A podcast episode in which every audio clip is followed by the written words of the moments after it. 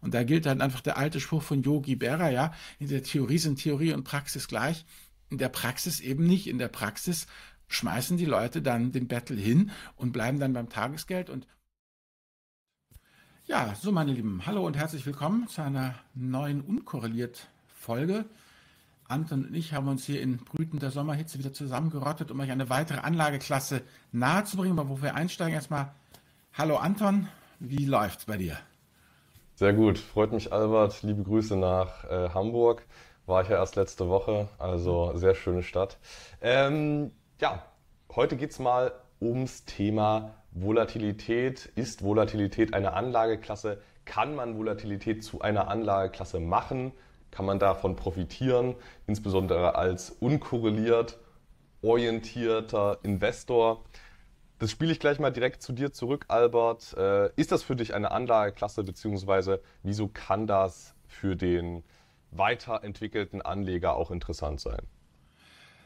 Ja, also für mich ist es auf jeden Fall eine Anlageklasse. Ich habe sie auch selber im äh, Depot, wobei man natürlich auch mal jetzt, ähm, also heute wird es mal eine, eine Show mit weniger WKNs und äh, weniger richtig hands-on, sondern mehr so ein bisschen auch den äh, theoretischen Überbau, also es ist eigentlich eine Assetklasse, an der man das Konzept der Unkorreliertheit sehr schön ähm, klar machen kann und auch eben die psychologischen äh, Fallstricke.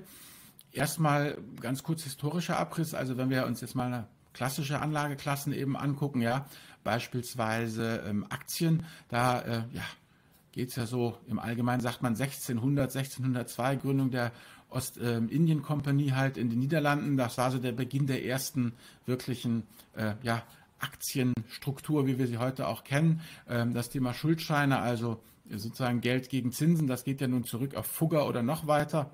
14. Jahrhundert ähm, und äh, das Thema Derivate, also Termingeschäfte, ja, äh, zwei Leute vereinbaren heute, was sie dann in drei, sechs Monaten äh, ja, an Ware gegen Geld austauschen. Das geht ja sogar schon zurück äh, auf 2000 vor Christus im alten Mesopotamien da äh, in der Stadt Ur im Zweistromland, wo man auf Tontäfelchen geritzt hat, gefunden hat, eben solche äh, Absprachen, ähm, dass eben Landwirte äh, zu einem bestimmten Preis dann ihre, ihre, ihre Ernte verkaufen konnten in der Zukunft und solche Geschichten. Im Vergleich dazu muss man jetzt mal ein bisschen, und da kommst du wieder nachher als Optionsmann auch wieder ins Spiel, Anton, ist das Thema Volatilität, Volatilität ja eine ganz, ganz junge Anlageklasse. Das fing ja erst 1993 ähm, an mit der Berechnung überhaupt eines Volatilitätsindex ähm, des WIX, eben des berühmten Angstindexes. Ähm, und daraus hat sich dann ganz langsam erst ähm, entwickelt, eben, dass man das Ganze dann auch als äh, Produkt anbieten konnte, äh, um es dann eben investierbar ähm, zu machen. Aber grundsätzlich ist Volatilität eben, und da sind wir halt schon auf einem extrem hohen Abstraktionslevel. Ja, also wenn ich mir das überlege, ähm, nimm einfach mal, ja, du bist Mitbesitzer, was weiß ich hier, äh, gibst irgendjemandem Geld und der macht dann einen Kaufmannsladen auf und du bist der Mitbesitzer, dann kannst du Wände anfassen, dann kannst du Ware angucken, da bist du direkt unmittelbar an einem Unternehmen beteiligt. Die Aktie ist schon abstrakter, aber du kannst trotzdem sagen, guck mal hier, ich habe jetzt dieses oder jenes Produkt gekauft, das stellt meine Aktiengesellschaft her, dann kommt der ETF, der das Ganze schon bündelt, ja, wo es eigentlich schon fast auch egal ist, was da drin ist und, auf, und der Volatilitätsfonds, Volatilität ist als Anlageklasse einfach nochmal eine Abstraktion eben ähm, höher, weil man da letztendlich ja die Schwankungen der, äh, der Kurse eben ähm, investierbar äh, macht. Das ist so mal das, das äh, Grundkonzept. Jetzt hast du es ja schon erwähnt. Long Wohler, was ist Long, was ist Short? Ähm, ja, es hat sich ja so eingebürgert, also wenn ich zum Beispiel jetzt eine Aktie kaufe, wenn ich Long dieser Aktie bin, bedeutet das, ich besitze diese Aktie und setze auf steigende Kurse. Bin ich Short, dann besitze ich diese Aktie eben nicht, äh, setze auf fallende Kurse, weil ich halt hoffe, sie in Zukunft billiger ähm, kaufen zu können. Das ist so die ursprüngliche Bedeutung von Long, Short. Und das hat sich dann jetzt so ein bisschen weiterentwickelt im Sinne von Long ich profitiere von irgendetwas und Short, ich leide von irgend, unter etwas. Und wenn man jetzt das ganz große philosophische Fass aufmacht, dann bedeutet halt, dass du den gesamten Markt entweder in Long oder Short Volatilität äh, einbauen kannst. Also entweder etwas ist Long Volatility, dann profitiert es von Schwankungen, von Unsicherheit, von Krisen oder irgendetwas ist Short Volatility, wie zum Beispiel der klassische MSCI World, der das ja eben gar nicht mag, wenn die Volatilität ansteigt, wenn eben Unsicherheit an den Märkten herrscht, weil das ist ja eigentlich auch immer so äh, der klassische Indikator halt, wenn keiner so richtig weiß, wo es hingeht, ja, der eine sagt so, der andere sagt so, und das manifestiert sich dann eben in einer ja, gestiegenen Volatilität. Und deshalb, wie gesagt, so diese, diese, diese Meta-Überlegung, alles ist entweder Long-Vola, profitiert von Volatilität oder Short-Vola, leidet unter hoher Volatilität. Na, Albert, ich merke schon, du bist schon wieder sehr auf der, auf der buchwertorientierten Seite auch ausgerichtet. Ja. Ähm, nee, also, also rein aus Sicht der Kurse bin ich da mhm. ganz bei dir. Ähm, dass es eher Long-Bola-Strategien gibt und eher Short-Bola-Strategien, dass man davon profitieren kann. Ähm, aus Sicht der inneren Rentabilitäten der Beteiligungen sieht das anders aus, weil ob die Kurse jetzt ein bisschen stärker schwanken oder nicht, hat erstmal in der Regel meist nicht direkt was mit den Gewinnen und Cashflows und Zinsen der Weltwirtschaft zu tun. Ähm, aber wenn man diesen Blick hat auf die, äh, primär auf die Buchwertentwicklung oder Total Return Entwicklung, da bin ich ganz bei dir. Ähm, ja gut, das ist die Baumarktstrategie, ne? Hier spricht der Preis. Was anderes interessiert die ja nicht, ne? ja, ja, ja. Ähm, nee, also ich, aus meiner Sicht ist tatsächlich Volatilität als Anlageklasse ähm, ich tue mich mit dem Begriff der Anlageklasse ehrlich gesagt eher schwer. Ich würde es mal eher als eine Art Strategie bezeichnen. Sowas wie Momentum. Momentum ist ja auch eine auf die Kursentwicklungen zugeschnittene Strategie, so wie Trend Following. Ähm, aber eine eigene Anlageklasse tue ich mich tatsächlich ein bisschen schwer, obwohl ich selber auch nutze, diese Anlagestrategie. Ähm, aber wieso ist es denn, wieso ist es denn so interessant, Albert, nach Long Bola Ansätzen zu suchen diese zu integrieren. Was ist da deiner Meinung nach äh, der große Vorteil, gerade für den Anleger, der eben ein bisschen mehr Resilienz im Portfolio will? Ja, weil wenn man sich so eine Situation anguckt, wenn die, also grundsätzlich ist es ja so, wenn die Märkte sich schön entwickeln, wenn alles ruhig ist, eben dieses klasse äh, konvergente Szenario, ja, dann machen ja die anderen Anlageklassen, die wir ja schon besprochen haben, das Rennen wunderbar. So, und wenn es dann anfängt, unsicher zu werden, wenn du einfach eben immer mehr Unsicherheit in den Markt reinschleicht sich, dann beginnt die Volatilität zu steigen. Aber, das ist das Entscheidende, wir hatten das ja ein paar Folgen vorher, die Trendfolger, die ja dann eben mit ihrem Krisenalpha, dann wenn sich mal ein Trend nach unten ausgebildet hat, einsteigen. Aber die Phase sozusagen, wo die Märkte kippelig sind, wo halt der Aufwärtstrend aufgehört hat und der Abwärtstrend noch nicht eingesetzt hat, wo diese allgemeine Orientierungslosigkeit herrscht, da können halt diese Long-Volatilitätsstrategien eben ähm, zupacken und können hier eben was ähm, abdecken. Und weil die halt unheimlich schnell funktionieren. Also, und die sind auch gut dafür da, ähm, eben für diese sogenannten schwarzen Schwäne, also was Gott verhüten möge, wenn nochmal irgendjemand in Hochhäuser fliegt oder solche Geschichten, ja, also Sachen, die überhaupt nicht vorhersehbar sind, die sich über Nacht einfach ähm, entwickeln, ähm, dann sind die einfach trotzdem eben mit ihren Strategien am Start und profitieren unmittelbar eben von dem ausbrechenden Chaos. Ja, wenn man mal in das die, ist die, in die gute Seite. Ja, führ weiter aus, dann, dann ergänze ich nachher okay. noch. Das ist die gute Seite. Die schlechte Seite ist natürlich, dass diese Strategien sich sehr schwer tun. Da sollten wir nachher auch nochmal ausführlich drauf eingehen, wenn halt wenig Volatilität da ist. Nee, wenn man in die, in die Vergangenheit äh, des, des Wixes äh, schaut, dann sieht man eben, dass insbesondere wenn es dann mal irgendwie kriselt in der Welt, dass man dann eine extrem hohe Volatilität, einen sehr hohen Wix-Stand hat. Das ist, finde ich, schon, also rein von der Grundüberlegung ist es ja schon sehr attraktiv, sich irgendetwas in der Richtung in den Bestand zu legen, was dann profitiert, weil Volatilität ist tendenziell dann hoch, wenn ansonsten äh, Welt nicht so gut läuft. Also von der ja. Idee her, warum ist das Ganze unkorreliert? Es ist halt nicht nur unkorreliert, sondern es ist eigentlich ein klassisches negativ äh, korreliertes Investment, eine klassisch negativ korrelierte Investmentstrategie ähm, und bietet da eben auch mehr als jetzt nur das Tagesgeld oder, oder das Anleihenportfolio. Das Anleihenportfolio ähm, glättet so ein bisschen den Drawdown, wenn man 60-40 beispielsweise hat, glättet den Drawdown. Ähm, Long Volatility kann das noch äh, viel stärker glätten, weil es ja eine gegenläufige Entwicklung zu den sonstigen Investments hat. Also finde ich von der, von der grundsätzlichen Investment- äh, Philosophie sehr, sehr gut nachvollziehbar. Wann, Was ist denn deiner Meinung nach, was sind denn deiner Meinung nach Möglichkeiten, Long Volatility zu gehen? Ich habe ja zwei eher indirekte äh, Long Volatility Ansätze im Bestand. Mhm. Wie machst du das selbst? Und was haben Anleger allgemein für Möglichkeiten?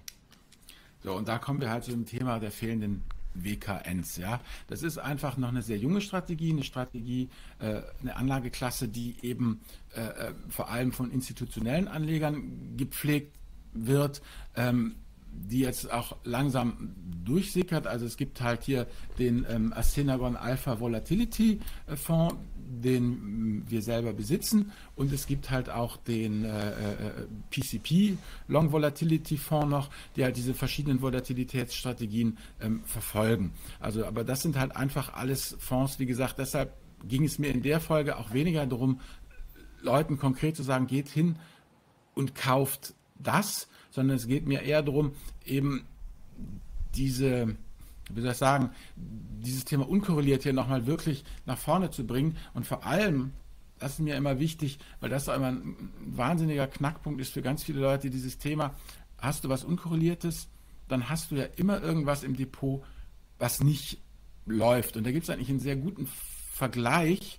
Ähm, aus, aus, dem Bas, aus der Basketballwelt. Äh, äh, äh die Älteren hier unter den Zuhörern kennen vielleicht noch äh, Dennis äh, Rodman aus seiner aktiven Zeit, die Jüngeren vielleicht eher als guten Freund von Kim Jong-un. Das ist der tätowierte Basketballspieler. Und äh, die Amis sind ja so eben so zahlenvernarrt und die messen bei ihren Basketballspielern ja eben alles. Ne? Also wie stark können die dribbeln und wie viele Würfe auf den Korb, aus welcher Entfernung bringen wie viele Punkte. Ja?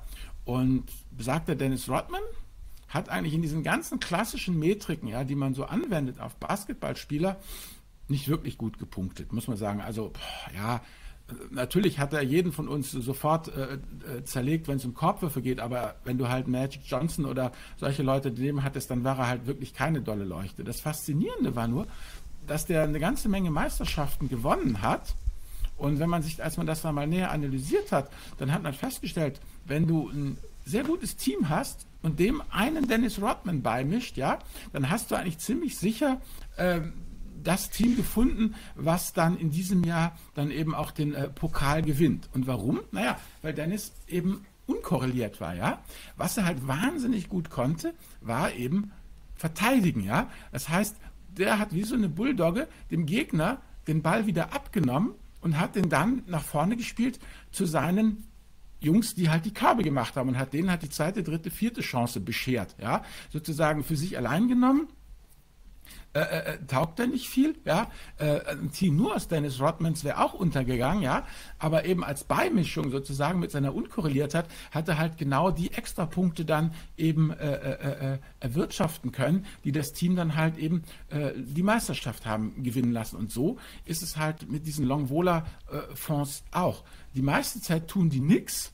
Ja, halten mal, treten Wasser, halten so die Stellung ähm, und äh, manchmal verlieren auch ein bisschen was, ja. Aber wenn es dann zur großen Krise kommt, und das ist halt dieses Thema, wo dann auch diese Asymmetrie ja, der Reichtumsmathematik zuschlägt, dann, ähm, das kennst du aus der Optionswelt, ja, dann schießen die ja extrem hoch. Ja, dann ist es ja nicht einfach ähm, doppelt oder dreifach so gut, sondern zehn oder hundertfach so gut. Also um das äh, Beispiel jetzt hier mit äh, Dennis Rodman nochmal abzuschließen. Fazit ist, äh, Volatilität ähm, ist eben unkorreliert, hat dadurch eine ganz andere Charakteristik. Das kann manchmal ganz schön an den Nerven zerren, aber wenn man sich halt nicht in andere Koordinatensysteme begibt, dann bekommt man halt auch keine ähm, Unkorreliertheit. Man muss halt einfach auf Dinge setzen, die dann halt ähm, aus sich heraus anders funktionieren als der normale MSCI World ETF.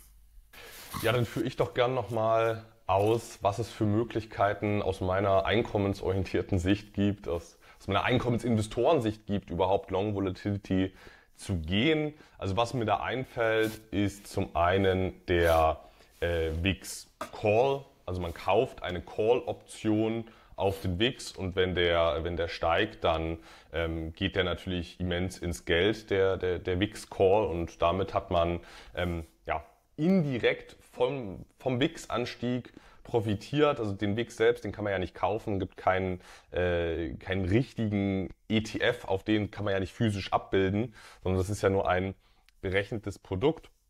Also so ein Wix-Call wäre eine Möglichkeit, Long Volatility zu gehen, ist natürlich das Problem, äh, wenn ich die ganze Zeit äh, mir Call-Optionen kaufe ähm, und, und äh, ich da, da kommt es ja nicht zu einer, zu einer physischen Andienung oder sowas, sondern ich kaufe die immer, die haben die ganze Zeit Zeitwertverlust. Ich kaufe mir einen neuen, der wieder Zeitwertverlust heißt, ich bin zwar Long Wix mit, mit, dem, mit den gekauften Call-Optionen, aber verliere die ganze Zeit Geld, weil die Call-Optionen ja einen Zeitwertverlust haben. Ähm, das ist so ein kleines bisschen ähm, äh, das, der, der, der Nachteil da. Ähm, jeder würde sich natürlich gerne, jeder würde gern Long Wix gehen, natürlich kostet es Geld, das ist eine Versicherung.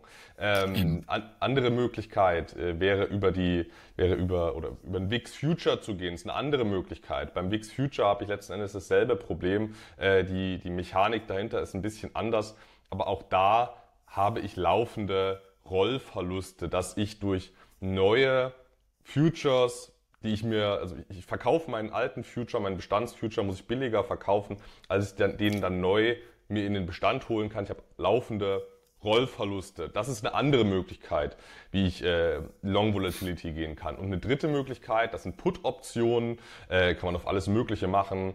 Äh, also gekaufte Put-Optionen, nicht der Short-Put, nicht der Put-Verkauf als Versicherer, sondern ähm, Long-Put, ich kaufe Puts als Versicherungsnehmer. Ähm, das kann ich auf Aktien machen, das kann ich auf Indizes machen, auf den S&P 500, auf den MSCI World. Das ist ein klassisches Absicherungsgeschäft, äh, was umgekehrt Long Volatility ist, äh, unterm Strich. Und ähm, da habe ich dasselbe Phänomen, dass ich als Versicherungsnehmer immer Zeitwertverlust habe. Ich bezahle einen Preis ähm, und der, der, der Preis meiner gekauften Put-Option, der nimmt die ganze Zeit ab, sodass ich bei fast allen Long Volatility Strategien einen negativen Erwartungswert habe, solange die Volatilität eben nicht durch die Decke geht. Und ähm, das würde mich ja also interessieren, was die Produkte machen, die, äh, die du im Bestand hast, Albert, weil ähm, wenn man es extrem reinrassig macht, extrem reinrassig Long Volatility, verliert man massiv die ganze Zeit Geld. Ich könnte mir vorstellen, ähm, also dass deine Produkte da so einen so Mittelweg gehen aus in ja. Low-Volatility-Phasen nur leichten Verlusten und dann eben einem moderaten Anstieg, einer moderaten Upside, wenn dann mal die Volatilität auch, auch nach oben geht. Machen das deine Produkte ähnlich? Ja, genau so. Also das, die hohe Kunst ist ja genau das, was du gesagt hast, ähm, dass du eben in den ruhigen Phasen nicht total ausblutest, ähm, um dann überhaupt sozusagen noch da zu sein, wenn es dann richtig rund geht halt mit, mit Substanz. Und die machen genau das. Also das sind halt sehr zahlengetriebene Strategien, wo halt in der Datenbank ähm, Hunderttausende von äh, äh, Korrelationen berechnet werden, wo eben die ganzen Papiere, die Einzelwerte und auch die Indexwerte eben drin sind, miteinander verglichen werden, diese Universen.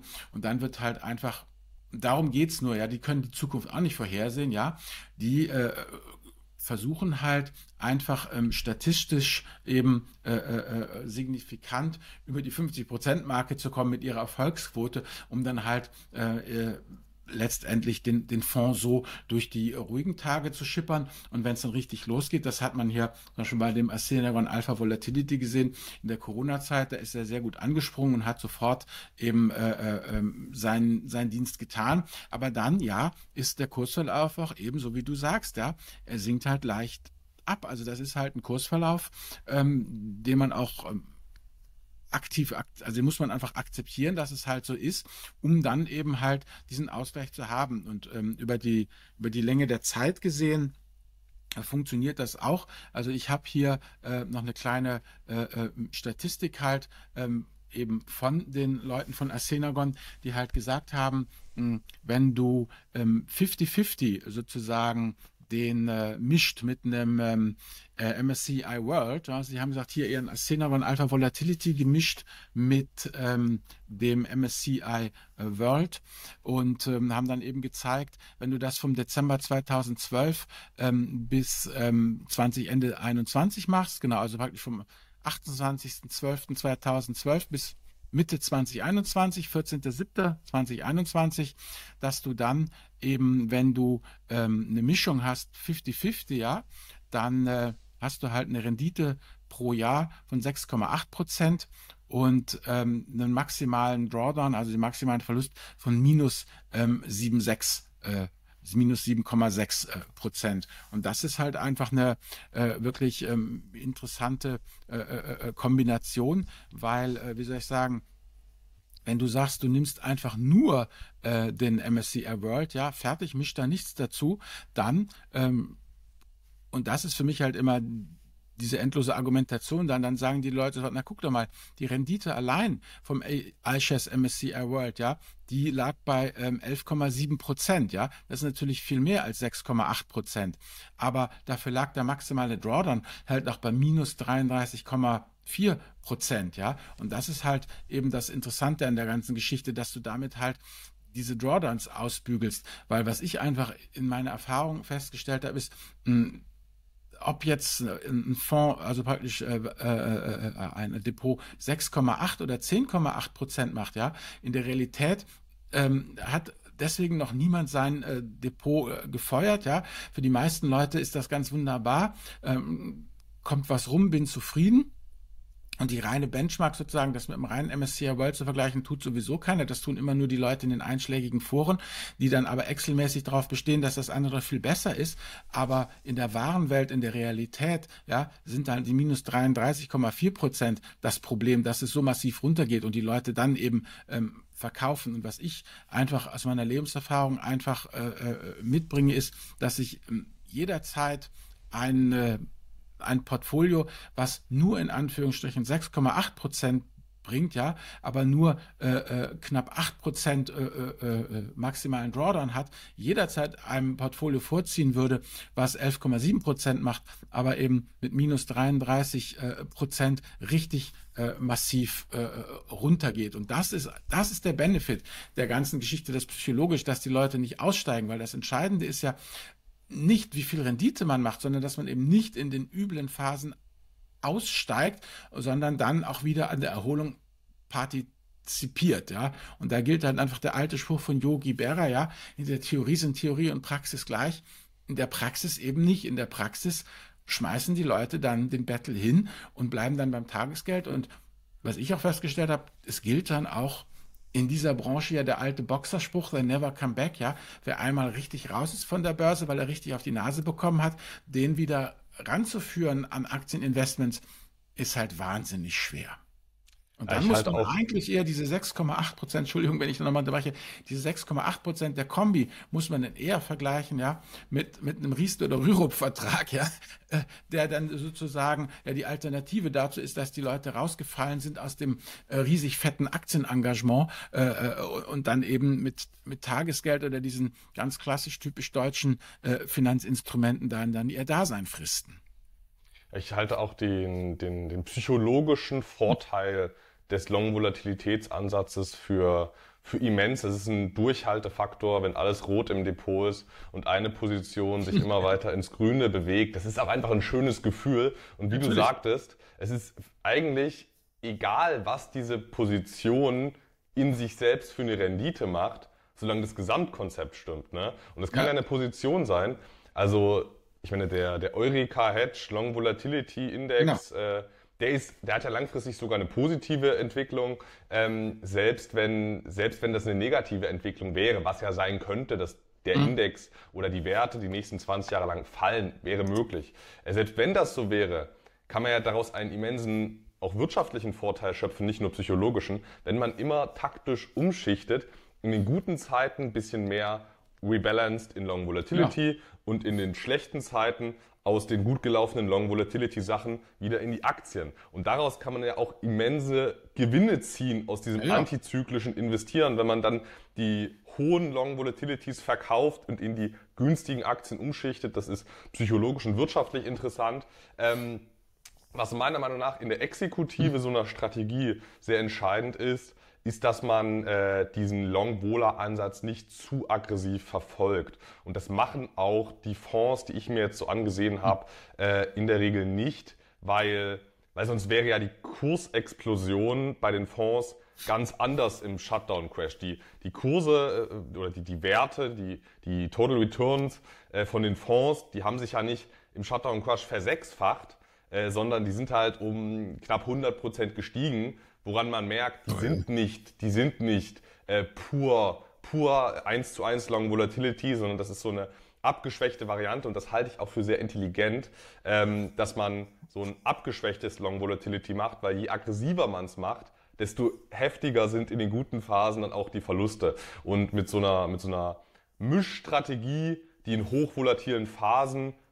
Positive Erwartungswerte hat, äh, scheinen die ganz gut zu fahren in der Vergangenheit. Ja, ja. Ähm, ja, wenn du total aggressiv wirst, dann bist du bei diesem Marc Spitznagel, weißt du, dem Kumpel von Nassim Taleb, der ja auch so einen extremen Fonds hat, ja, der ja auch nur zu drei, vier, fünf Prozent äh, beigemischt werden soll, ja, der äh, Kohle verliert ohne Ende, ja, aber dann halt irgendwie 1000 Prozent in der Krise macht, wenn du halt bis dahin gekommen bist, ja, und das ist halt immer das Problem äh, in, im echten Leben ja auch, diese Fonds brauchen ja auch auch Kunden, ja. Ich meine, und wenn du das halt so fährst, wie du das gesagt hast, so aggressiv, dann springen dir ja irgendwann alle, alle Kunden ab, weil keiner macht ja sechs, sieben, acht Quartale mit, ohne dass sich da was rührt. Die ganz aggressiven Produkte, die stehen alle bei 99,99% im Minus. Also die, das sind die ganz aggressiven Produkte, äh, weil die, weil die verlieren ja. kontinuierlich Geld und je länger das am Markt besteht, dann ist es einfach minus 99,99.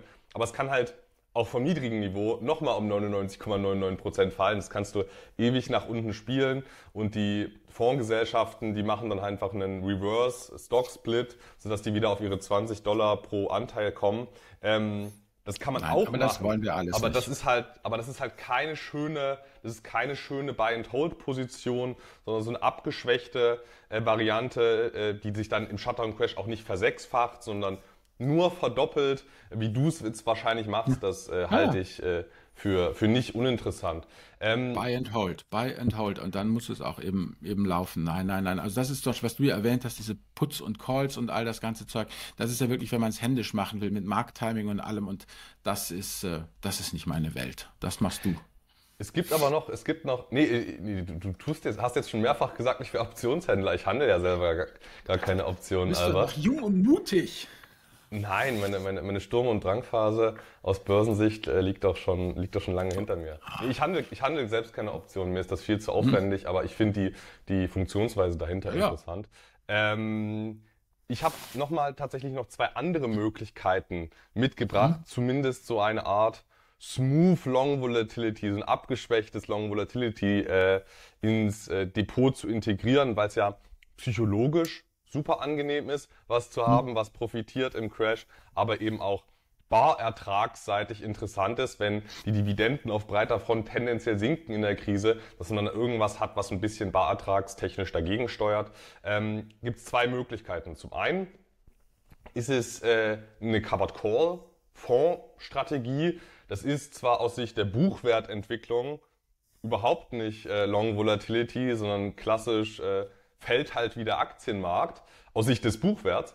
Aber ausschüttungsseitig, was solche Produkte oder solche Strategien hm. aus Sicht der Cashflows abwerfen, die ich auch verkonsumieren kann, aus dieser Perspektive sind die äh, durchaus Long Volatility, weil die Optionspreise, äh, der, WIX ergibt sich aus Optionspreisen. Ja, klar. Und äh, wenn ich die ganze Zeit Optionen verkaufe, die, die, die werden immer teurer, je höher die Volatilität ist. Heißt, äh, im Crash kann ich nicht nur mit Putz mehr Geld verdienen, wenn ich die verkaufe, sondern im Crash kann ich auch mit Calls mehr Optionsprämie, deutlich mehr Optionsprämie einnehmen, so dass ich tendenziell auch eine negative Barertragskorrelation habe zum sonstigen Umfeld. Also Covered Call ist so ein abgeschwächtes Long Volatility, gerade für, für Anleger, die eher, die eher Cashflow orientiert sind wie ich, ähm, und eine noch mehr Long Volatility Strategie für den eher einkommensorientierten Anleger, das sind Arbitrageure.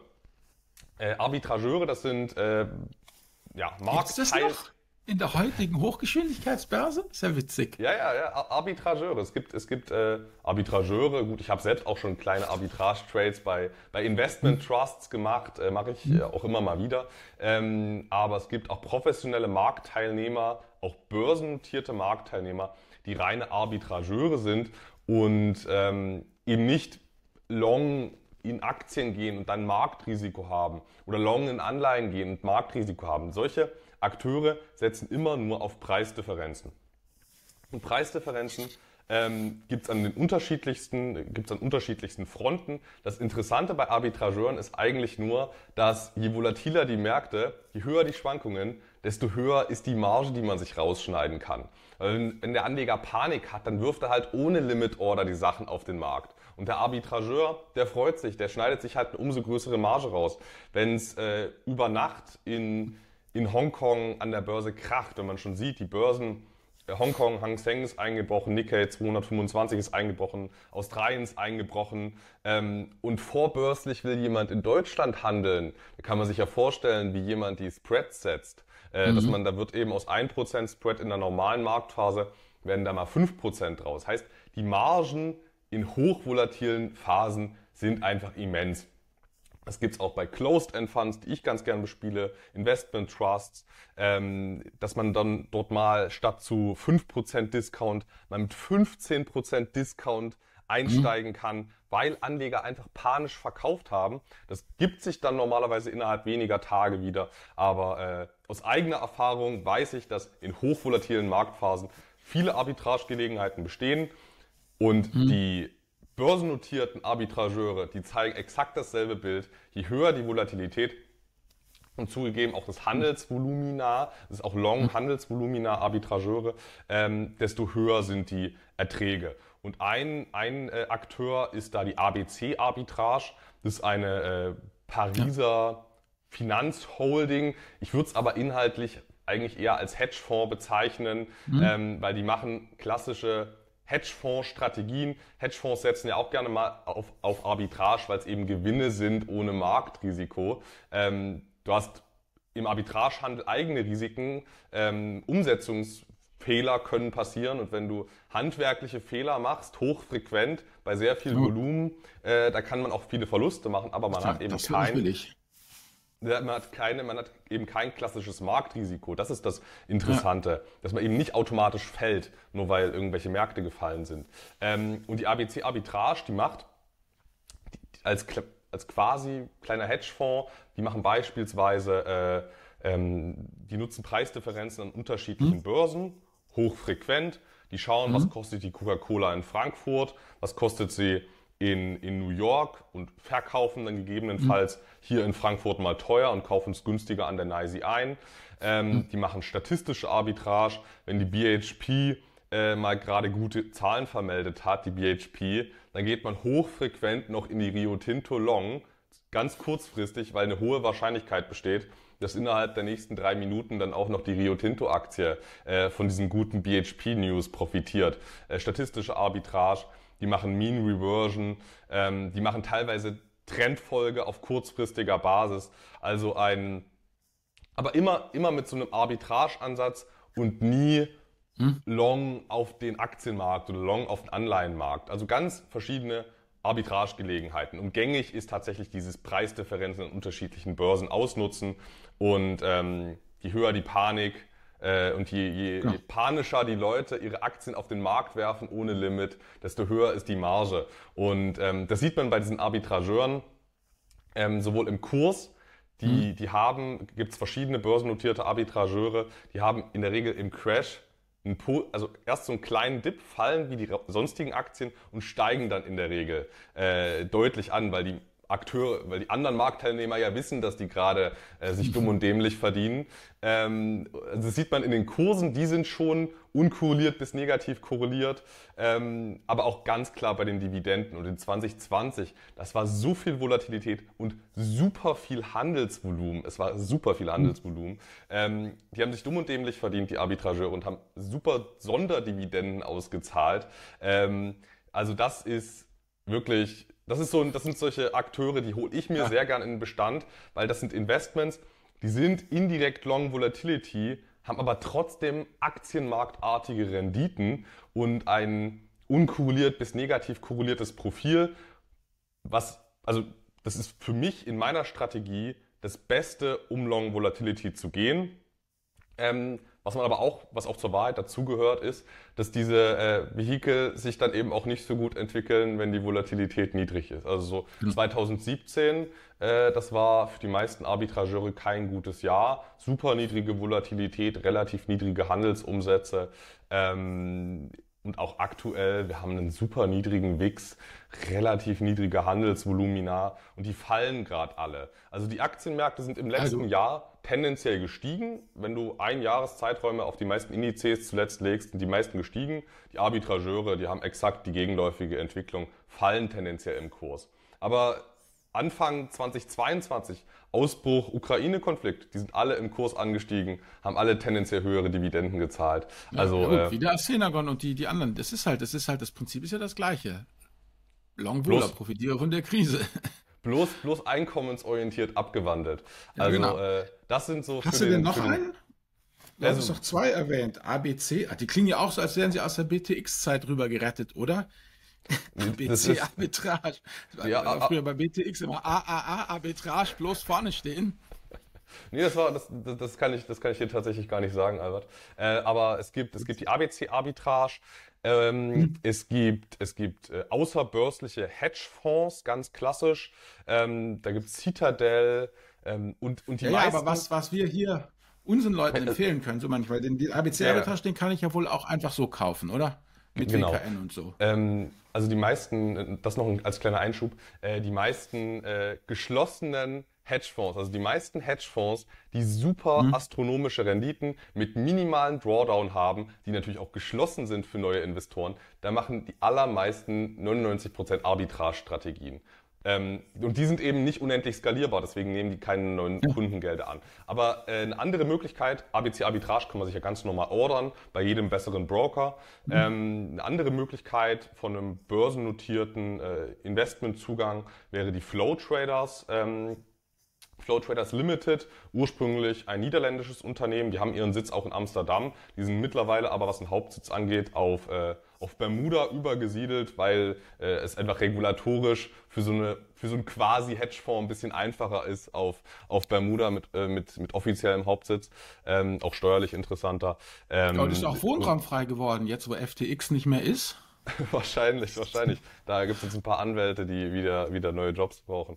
Ähm, nee, also, also äh, Flow Traders, die machen weniger äh, solche, solche Pair-Trading oder Aktien an unterschiedlichen Börsen, wie jetzt ABC Arbitrage, sondern, also ABC Arbitrage ist noch ein relativ aggressiver ähm, Arbitrageur. Die nehmen noch relativ viel Marktrisiko mit aufs eigene Buch. Also wenn, wenn die BHP gute Zahlen meldet und ich gehe für eine für eine halbe Stunde Long Rio Tinto, dann ist das zwar kurzfristig relativ risikoarm, aber ich habe ein bisschen Marktrisiko habe ich schon dabei. Ähm, das ist ABC Arbitrage. Flow Traders, die machen viel defensivere Arbitrage Trades.